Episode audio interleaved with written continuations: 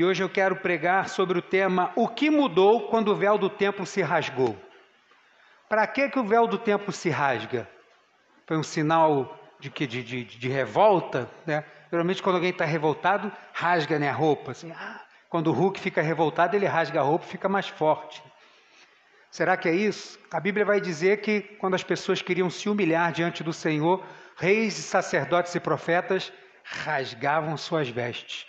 Então tem um significado. Qual é o significado? O que, que isso aponta para nós? Aponta algumas coisas e eu quero falar hoje sobre isso. Marcos capítulo 15, você encontrou aí?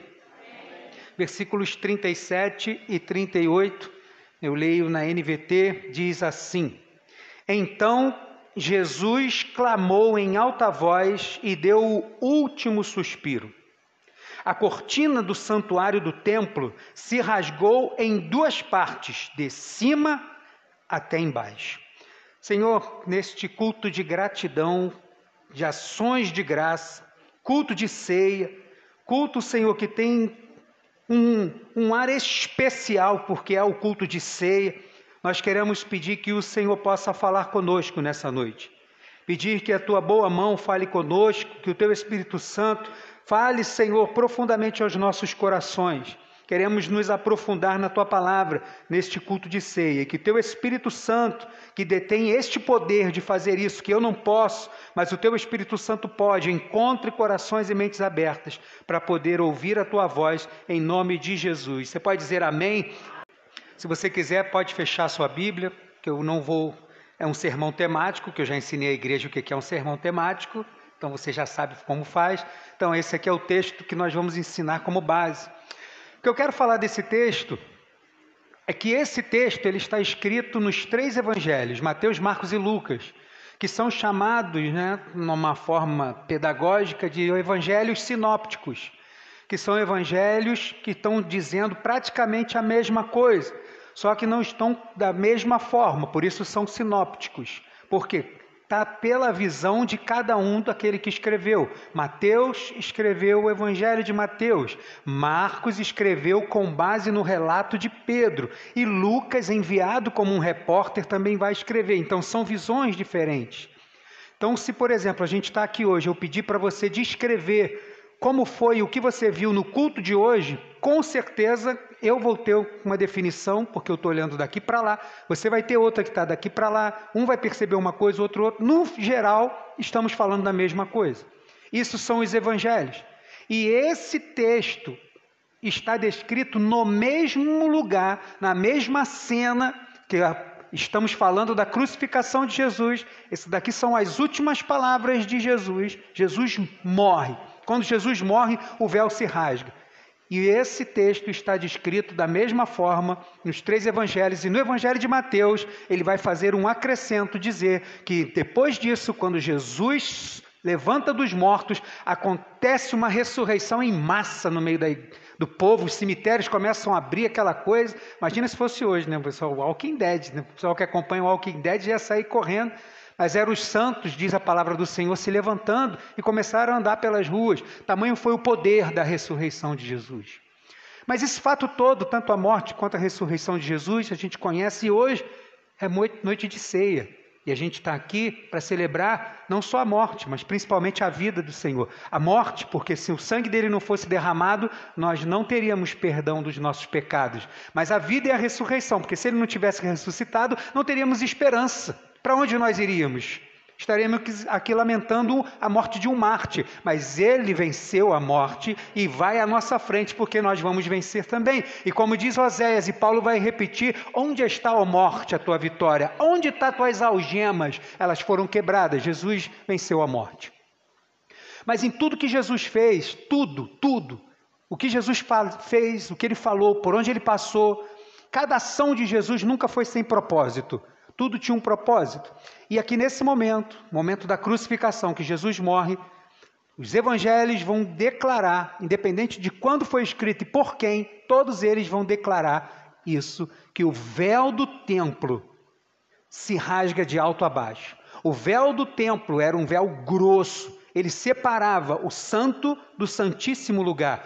Só um sacerdote podia entrar uma vez por ano naquele lugar. E ele tinha que oferecer sacrifício por ele para poder entrar naquele lugar. Então, não era um lugar de fácil acesso. Mas só que quando Jesus morre, esse véu do templo se rasga. E quando isso, quando o véu rasga, tem um significado.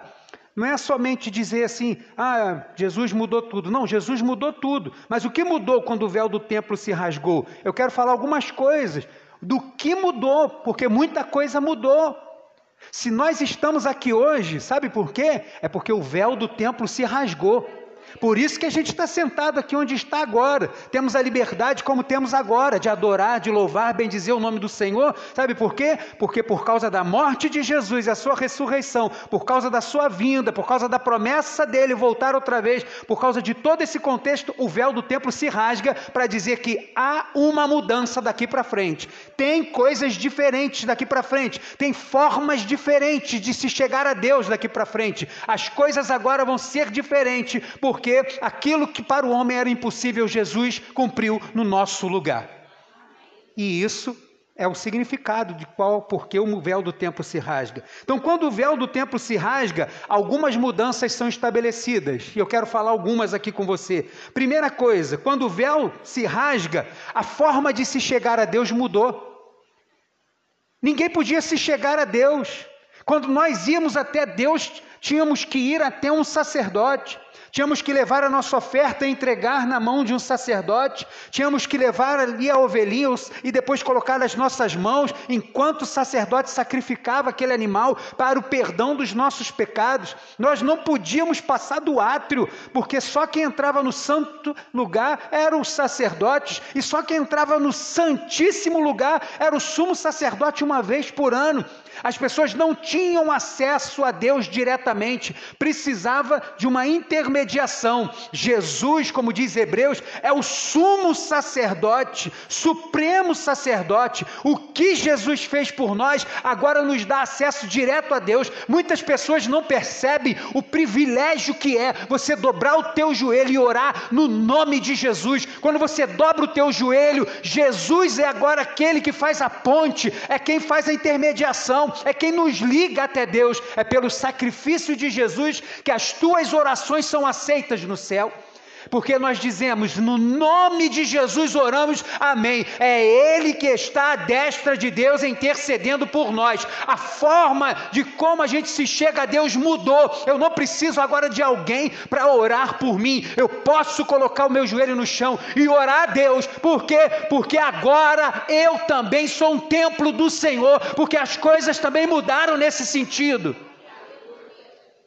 Hebreus capítulo 10, verso 19 e 20 diz: Portanto, irmãos, por causa do sangue de Jesus, podemos entrar com toda confiança no lugar santíssimo. Por sua morte, Jesus abriu um caminho novo e vivo através da cortina que leva ao lugar santíssimo. Quando Jesus morre, o véu do templo se rasga de cima a baixo. Jesus está dizendo que tem uma mudança. Que mudança é essa? A forma de nos achegarmos a Deus mudou. Você agora pode se chegar a Deus diretamente. Você tem acesso a Deus, seja orando, abrindo a sua boca, falando alto ou orando em pensamento, as tuas orações chegam diante de Deus, porque a forma de nos aproximarmos de Deus mudou.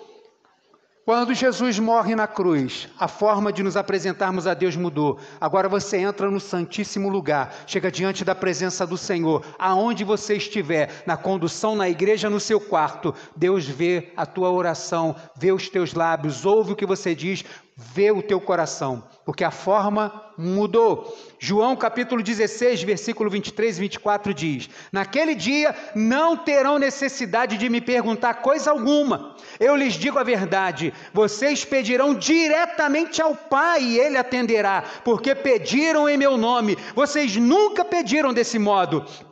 é, peçam em meu nome e receberão, e terão alegria completa. Irmãos, é um privilégio. Diz isso para o teu irmão do teu lado aí, ó. É um privilégio orar, irmãos. É um privilégio, porque no passado não era assim, mas quando o véu do templo se rasga, tudo muda. Jesus está dizendo que tem alguma coisa agora que vai ser diferente. O acesso a Deus mudou. Você pode se chegar a Deus diretamente. Segunda coisa, que quando o véu do templo se rasga, a forma de receber perdão mudou. Mudou a forma de receber perdão, porque até então você precisava levar um sacrifício. Porque foi assim que Deus estipulou, já apontando aquilo que ele faria, porque Hebreus vai dizer que sem derramamento de sangue não há remissão dos pecados. Então Deus já estava dizendo, desde Adão, quando Deus vai lá, que encontra Adão, que ele está em pecado, Deus precisa matar um animal para cobrir o pecado de Adão. Ele tinha se cobrido com folhas, mas Deus o vestiu de pele, e essa pele saiu de algum animal. Então alguém precisou morrer para cobrir a nudez daquele homem, do pecado, e assim foi instituído. E isso já apontava para o que viria. Precisava de alguém que fosse morrer na cruz do Calvário, mas não podia ser nenhum ser humano, porque o ser humano é pecado, já nasce concebida em pecado, a nossa carne é pecaminosa, então não serve, então Deus vai usar os animais. Mas o animal é irracional, ele não sabe por que, que aquilo está acontecendo. Então precisava de alguém que fosse sem pecado, sem defeito, mas que tivesse entendimento do que estava fazendo. Nenhum ser humano poderia fazer isso, só Jesus. Então ele desce da sua glória, morre na cruz do Calvário e agora, por causa do sangue de Jesus que foi derramado, Todo pecado é perdoado quando ele é confessado e se chega diante de Jesus. Você não precisa pagar nada para a igreja, você não precisa fazer nada. O que você precisa é quebrantar teu coração e pedir: Senhor, perdoa o meu pecado, errei, falhei neste ponto. Senhor, reconheço como tenho falhado, mas também reconheço que o Senhor é um Deus de amor. Tem misericórdia de mim e o Senhor tem misericórdia. O Senhor perdoa, porque a forma de receber perdão mudou, meu irmão. A gente só vai viver em pecado se quiser. Agora a gente pode pedir perdão a Deus se arrependendo dos nossos pecados e o Senhor nos perdoa. Hebreus 9, 13 e 14 diz: Se, portanto, o sangue de bodes e bezerros e as cinzas de uma novelha purificavam o corpo de quem estava cerimonialmente impuro, imaginem como o sangue de Cristo purificará nossa consciência das obras mortas, para que adoremos o Deus vivo pois pelo poder do Espírito eterno, Cristo ofereceu a si mesmo a Deus como sacrifício perfeito.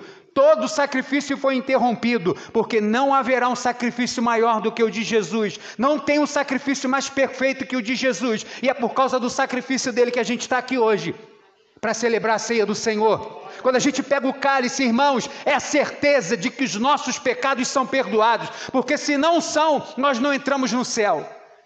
O cálice simboliza o perdão dos nossos pecados. Quando a gente está com esse pedaço de pão na mão, a gente lembra que Jesus partiu o pão e o deu para que nós tivéssemos comunhão com Ele. Isso só é possível a partir da confissão dos pecados, a partir do momento que a gente reconhece, como um dia eu fiz e muitos aqui fizeram, e quem sabe pode ser o dia para você hoje, de dizer assim: Senhor, eu reconheço que eu sou falho, eu reconheço que eu sou pecador eu reconheço que eu preciso de Jesus. Quando isso acontece, nosso pecado é perdoado, porque a forma mudou. Você não precisa fazer mais nada. A Bíblia diz que no mesmo instante tem festa no céu. E a Bíblia diz que tem um livro chamado Livro da Vida, e lá consta o nome dos salvos. Teu nome vai estar lá, para que o dia que o Senhor voltar, a gente se encontre com Ele na glória. 1 João, capítulo 1, verso 7, ainda diz: mas se vivemos na luz, como Deus está na luz, temos comunhão uns com os outros, e o sangue de Jesus, seu Filho, nos purifica de. Como que pode alguém ainda ficar afastado dos caminhos do Senhor? A gente chegar para a pessoa e falar assim: olha, vem para Jesus e tal. Não, eu vou voltar, mas tem tanta coisa errada. Meu filho, seja bem-vindo ao grupo, está aqui, ó. Grupo dos imperfeitos. Não vou nem perguntar, tem alguém perfeito aqui? Porque não tem. Meu irmão, a partir de mim até o último lá a gente é pecador. Eu ia dizer até o último fio de cabelo, né? Mas tem alguns irmãos aqui que compartilham né, comigo, então não tem o último fio de cabelo. Nós somos. Mas o que, qual, é, qual é a diferença? Eu reconheci que eu sou um pecador e tem procurado andar conforme o Jesus manda que a gente ande. E o que eu faço quando eu falho? Eu tenho certeza que o Filho de Deus perdoa todo e qualquer pecado, seja ele qual for. O Senhor perdoa o homem e leva ele para o céu. Não tem mais pagamento, não tem mais oferta de sacrifício. Jesus é a oferta de sacrifício perfeita pelo meu pecado, pelo teu pecado. A forma de receber perdão mudou, é através de Jesus agora. Terceira coisa, quando o véu se rasgou, a forma de oferecer sacrifícios também mudou. Porque os sacrifícios não era só para perdão de pecado. O sacrifício também era sacrifícios pacíficos, eram sacrifícios de celebração, pelas festas. Não era. A forma de entregar as primícias, os dízimos e tal, tudo isso eram os sacrifícios. Essa forma também mudou. Não é mais como naquela forma que era no passado. Você não precisa mais pegar a ovelhinha e levar para lá. Porque quando era para o pecado, a pessoa ela não se preocupava que a mudança acontecesse aqui dentro. Afinal de contas, entre aspas, porque está gravando, ela estava oferecendo algo pela sua culpa. Então ela ficava às vezes com seu coração duro, mas a sua consciência achava que estava tudo bem. Não tinha mudança aqui, mas como eu já paguei, está aqui a minha ovelha, está aqui a minha oferta, está aqui o meu dízimo, eu estou tudo bem. Lê do engano, não era assim. E aí agora com Cristo tudo muda, inclusive a forma de apresentarmos os sacrifícios. Não é só para a gente levar. Deus não está olhando somente aquilo que eu faço, o meu trabalho. Deus não está olhando aquilo que eu entrego, a minha oferta, o meu dízimo. Deus está olhando a minha vida, agora mudou. A forma de oferecer sacrifício mudou. Por quê? Porque o véu se rasgou. Jesus estava decretando: agora chegou um tempo novo para o meu povo. Chegou um tempo agora de novas formas de se chegar a Deus, de receber perdão e de oferecer sacrifícios ao Senhor. Então, como é, pastor, que a gente oferece sacrifício? A gente sai do culto domingo para vir para a igreja? Meu irmão, se isso para você é um sacrifício, fique em casa. Não vem, não. Ah, vou ter que ir para a igreja. Não vem, fica lá. Não sai de casa para vir para cá, porque eu saio com alegria. Alegrei-me quando me disseram. Meu irmão, estou alegre, feliz da vida. Mesmo que tenha que ficar tirando, bota a roupa, tira. Ih, essa camisa, né? não sei se acontece no teu armário, mas no meu, às vezes eu boto a camisa lá, passa um mês e tal, que eu vou botar, ela encolhe.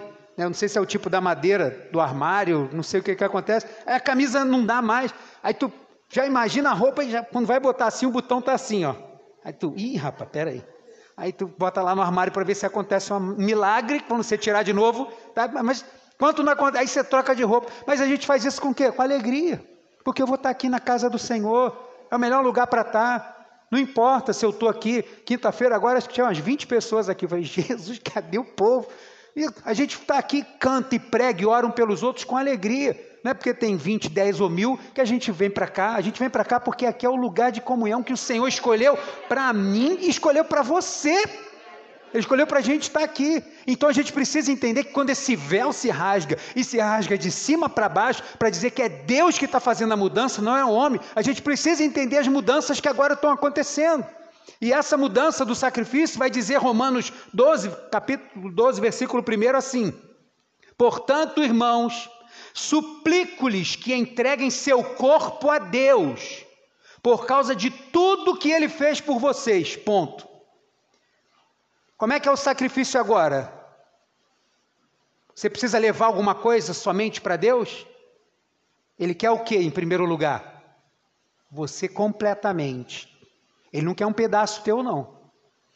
Ele não quer que você venha para cá por causa das bênçãos e lá fora você é outra. Ele quer você por completo, aonde quer que você esteja.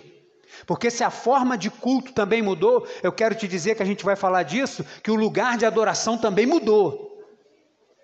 Então ele quer que você seja esse reflexo dele aonde você estiver, e ele quer por completo integralmente e inteiramente em todos os lugares. Vou ler de novo. Portanto, irmãos, suplico-lhes que entreguem seu corpo a Deus por causa de tudo que ele fez por vocês.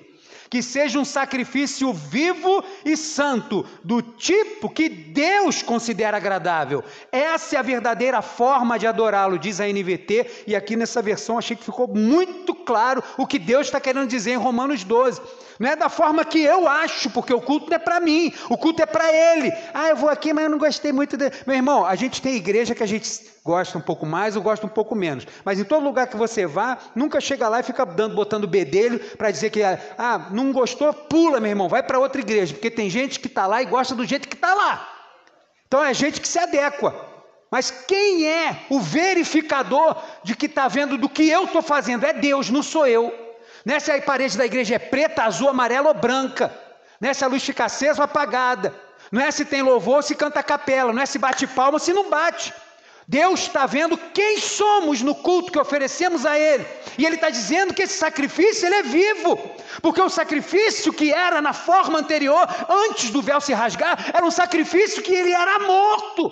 Porque matava-se o animal. E se oferecia a Deus e queimava para que aquela fumaça chegasse, né, simbolizando que está subindo, que está sendo oferecida ao Senhor. Agora não, nós somos o sacrifício. Porém, quando o véu do templo se rasga, esse sacrifício ele é vivo, consciente, racional e espiritual. Eu sei quem eu sou, eu sei aonde eu estou e eu sei para quem eu sirvo e como eu tenho que servir, aonde quer que eu esteja. Ele me quer completamente em todo lugar como um sacrifício vivo, para que as pessoas possam saber quem Ele é na nossa vida. E 2 Timóteo capítulo 4, verso 6 vai dizer: Quanto a mim, Paulo dizendo, últimas palavras de Paulo, minha vida já foi derramada como oferta a Deus, oferta de libação líquida, derramada. O tempo da minha morte se aproxima. Paulo está dizendo: está chegando o tempo da minha morte. A minha não, né? Que é só 50. Então, ainda tem colheita aí, ó. Mas está chegando o tempo da morte. Paulo estava preso. Nero estava doido para cortar o pescoço dele. E aí Paulo está preso e ele está dizendo, deixando claro para todos: ó, cheguei até aqui, mas a minha vida não foi em vão. A minha vida eu me gastei, como ele vai dizer, para o Evangelho. A minha vida teve um significado. Qual foi? Levar pessoas a Cristo aonde eu estivesse, o tempo que eu tivesse. Por quê? Porque eu já estou morrendo mas a minha vida eu derramei em oferta ao Senhor. O Senhor quer que a gente se derrame como uma oferta a Ele. Onde quer que você esteja, meu irmão, seja uma oferta do Senhor. Seja aquele que o Senhor lá da glória está olhando, aquele sacrifício vivo ambulante, aonde está, Ele está te vendo e está vendo aquilo que a gente faz. Que Ele se orgulhe de nós, como esse sacrifício que Ele recebia no passado, mas agora, sacrifício vivo ao Senhor. Penúltima, quando o véu se rasga, a forma do templo também muda. Quando Deus, quando Davi vai querer construir o templo, Deus vai dizer para ele assim: Mas eu sempre vivi na tenda e nunca pedi que construísse nada para mim. Mas, já que você quer fazer, vamos fazer, mas não vai ser você, vai ser seu filho. E aí, Davi, nos seus empreendimentos, nas suas batalhas, junta muitos tesouros, deixa para Salomão. Salomão começa a construir o templo.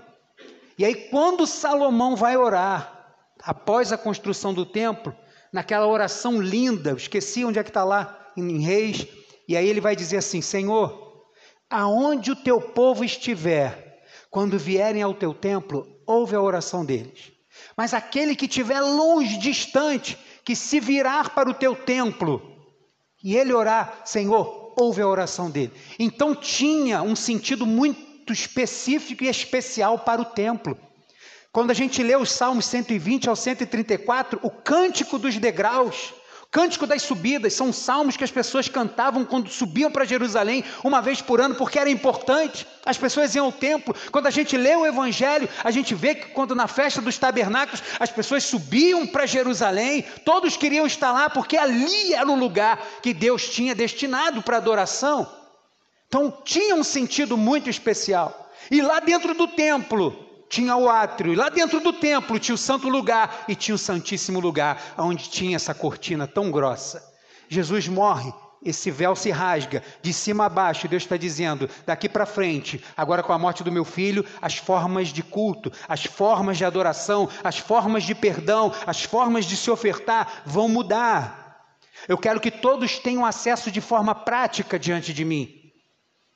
A primeira rede né, de sem fio foi Deus que criou, então foi ele que criou. Quando ele rebenta o véu que rasga, deu acesso a gente para onde a gente estiver, a gente está ligado a ele numa rede sem fio.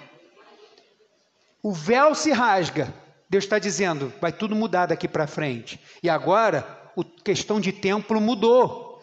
João capítulo 4, versículo 23 e 24 diz assim: Mas está chegando a hora, e de fato já chegou, em que os verdadeiros adoradores adorarão o Pai em espírito e em verdade. O Pai procura pessoas que o adorem desse modo, pois Deus é espírito e é necessário que seus adoradores o adorem em espírito e verdade. Quem eu sou diante de Deus para ser diante dos homens? Espírito em verdade. Esse contexto aqui, Jesus está conversando com uma mulher samaritana, e no meio dessa conversa toda, ela está dizendo assim: Olha, mas nós adoramos no Monte Gerezim, que lá em Deuteronômio vai dizer que foi o lugar onde foram lidas as bênçãos de Deus para quem guardasse a aliança dele. E até hoje nós adoramos no Monte Gerezim, mas vocês, os judeus, dizem que o lugar de adoração é em Jerusalém, no templo. Então, você está dizendo aí que chegou, que o Messias, tá, aonde então é o lugar de adorar? Quem estava certo afinal de contas? E aí Jesus vai dizer para a mulher o que acabou de, a gente acabou de ler. Ele está dizendo, chegando, está chegando, na verdade já chegou, em que o Senhor está procurando os verdadeiros adoradores que o adorem em espírito e em verdade. O Senhor não está procurando um local geográfico, o Senhor está procurando corações que sirvam de templo do seu espírito.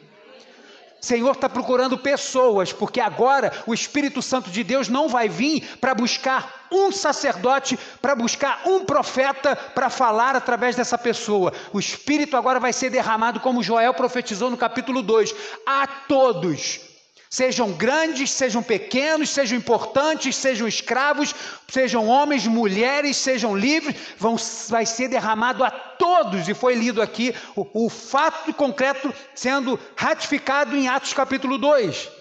E aqui nesse momento, agora, todos nós temos o Espírito Santo de Deus. Eu quero dizer para você que o dia que você entrega a sua vida para Jesus, você só pode entregar a sua vida para Jesus se o Espírito Santo de Deus já começar a falar com você. Porque senão você vai continuar onde você está. Porque não sou eu que me salvo, mas é o Espírito Santo que me arranca da onde eu estou. E aquela semente que um dia foi plantada há muito tempo, aquilo começa parecendo que quer brotar. E a gente, quando vê, está lá na frente, chorando, com as mãos erguidas e recebendo algo especial. A confirmação daquilo que o Senhor quer. Isso acontece aonde, pastor? Só no dia de culto, aonde você estiver. Pode ser na praça, pode ser no trem, pode ser na estação, pode ser na sua casa, pode ser no, no, no quartinho lá no trabalho. Você está orando por alguém, aonde você estiver, é lugar de culto, é lugar de adoração, é lugar onde o Senhor está procurando os verdadeiros adoradores que adoram em espírito em verdade. O culto não é somente quando a gente passa por aquela porta para chegar aqui. O culto é onde a gente está. O culto não acontece quando eu saio da minha casa e vou para Jerusalém. O culto acontece quando eu abro os meus olhos e Deus me deu oportunidade de viver. Começou mais um culto. E aonde eu estiver, eu tenho que ser esse que o Senhor procura, adorador em espírito e em verdade. 1 aos Coríntios, capítulo 3, versos 16 e 17 diz: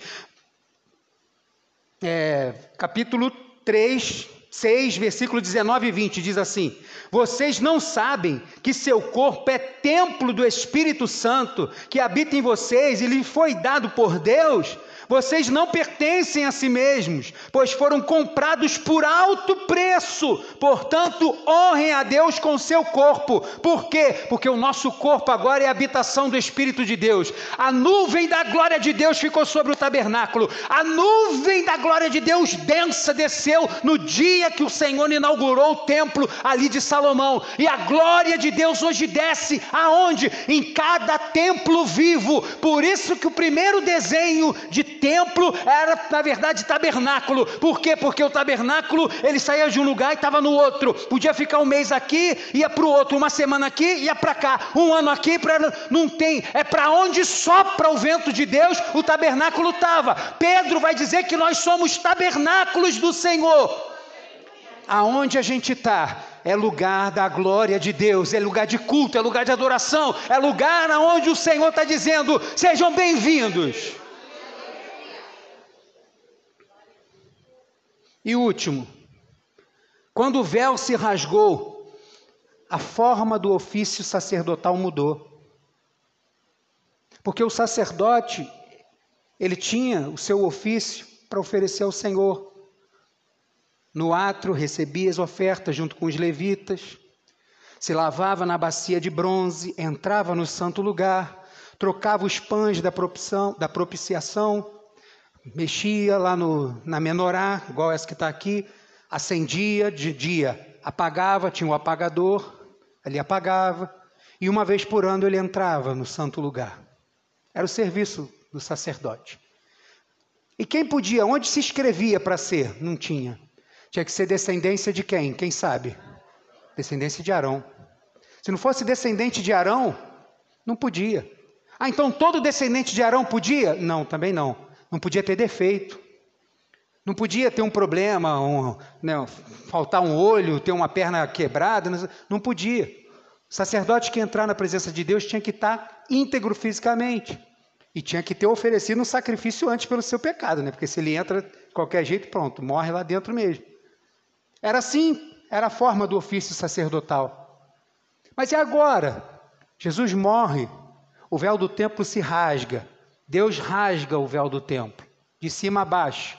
Ele está dizendo: oh, as coisas vão mudar daqui para frente. Agora eu não tenho somente uns descendentes de Arão para serem meus sacerdotes. Agora, a partir de agora, o serviço levítico acabou. Tem gente que fala assim: ah, você, você é levita, você canta, né? Aí quando a pessoa é mais gordinha, não, não levito porque eu sou mais gordinho, né? Tem mais dificuldade de levitar. Alguns não entenderam, mas se Deus quiser, até uma semana para frente você vai entender. E aí, não, o ministério levítico acabou. Mas e o sacerdotal? Agora vai ser exclusivo? Vai... Não, não. Agora não tem mais levita. Agora todos são sacerdotes. Ué, pastor, mas todos são sacerdotes? Sim. Mas, poxa, eu não mereço. Eu também não. Você também não. Mas somos. Sabe por quê? Porque você pode entrar no Santíssimo Lugar em oração. A forma do ofício do sacerdote mudou.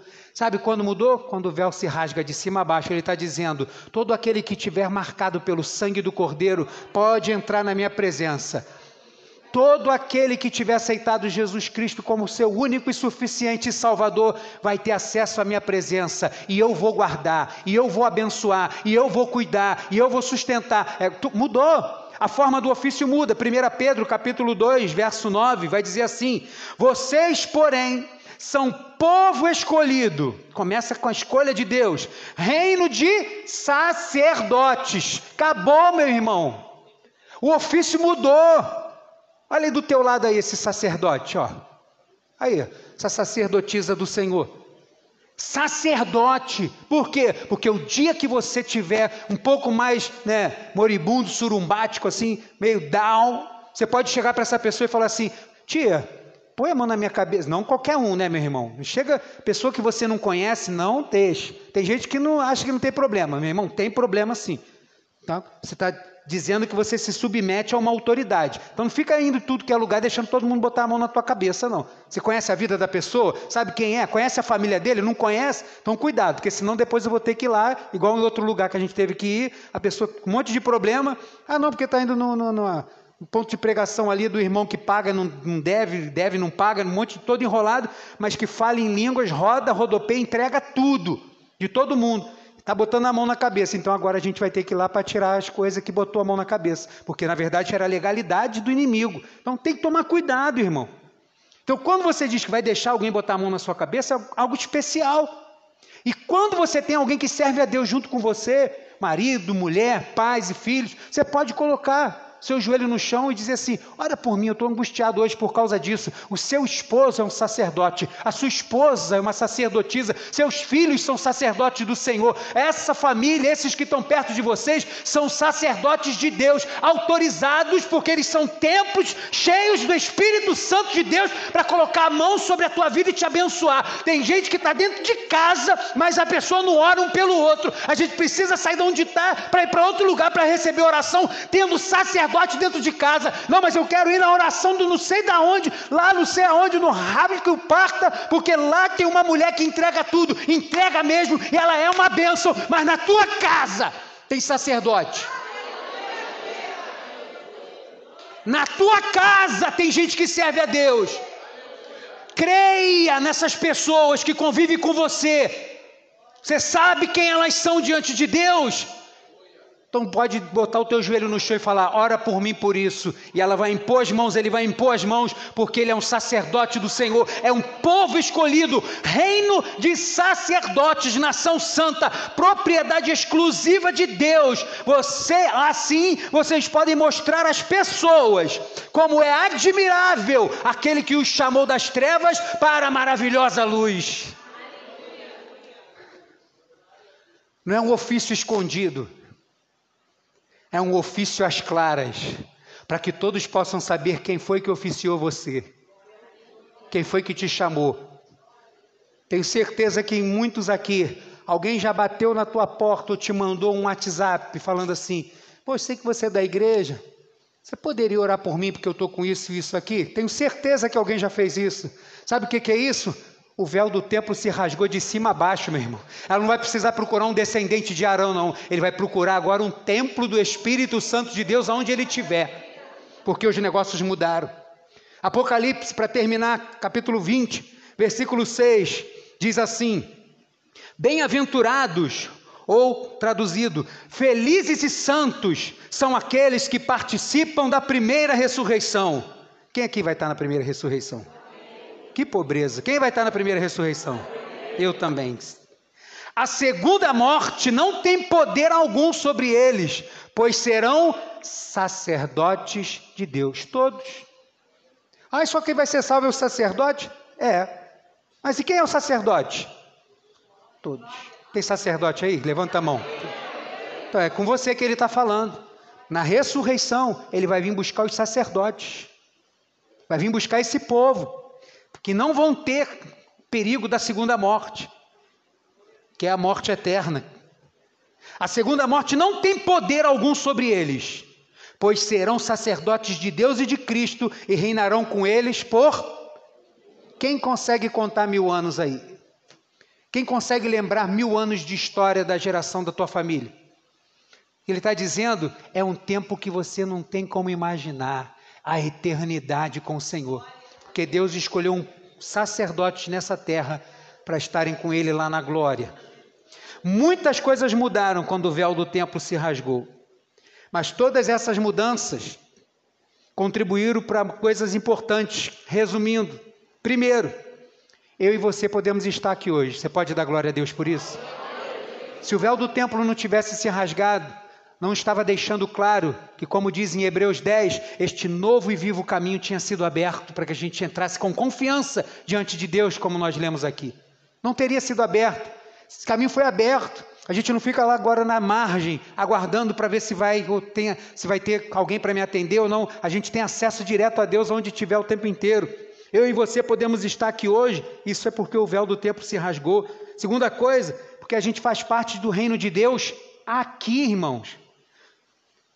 Deus confiou nas nossas mãos o privilégio de sermos implantadores do seu reino. Paulo vai dizer que vai chamar a mim e você de embaixador. Você representa o céu. Que coisa linda, né, irmãos? Você já imaginou nisso? Isso. Você representa o céu.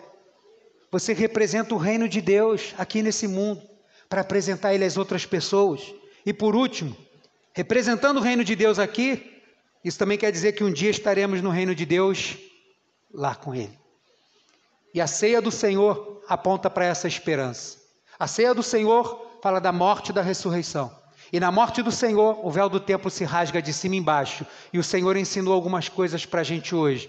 Que as formas da gente se chegar a Ele mudaram. A forma de receber o perdão mudou, a forma de oferecer sacrifício mudou, a forma do templo mudou, a forma do ofício sacerdotal mudou.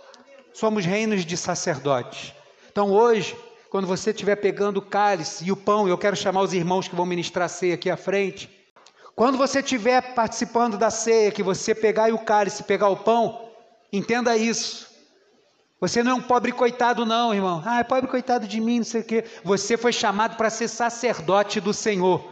Você foi chamado para ser o sacerdócio do Senhor nessa terra, para ser o representante de Deus. E isso você pode ter certeza. Isso não acontece porque você quis. Se você está aí, foi porque Deus escolheu você para estar tá aí. Então, se você está aqui hoje e você não entregou sua vida para Jesus, se você está aqui hoje, está afastado dos caminhos do Senhor, hoje pode ser ou o dia do encontro ou do reencontro. Pode ser o dia da gente estar tá ligando isso tudo. E você agora passar a viver essas novidades de vida que a Bíblia diz a partir do momento que o véu do templo se rasga.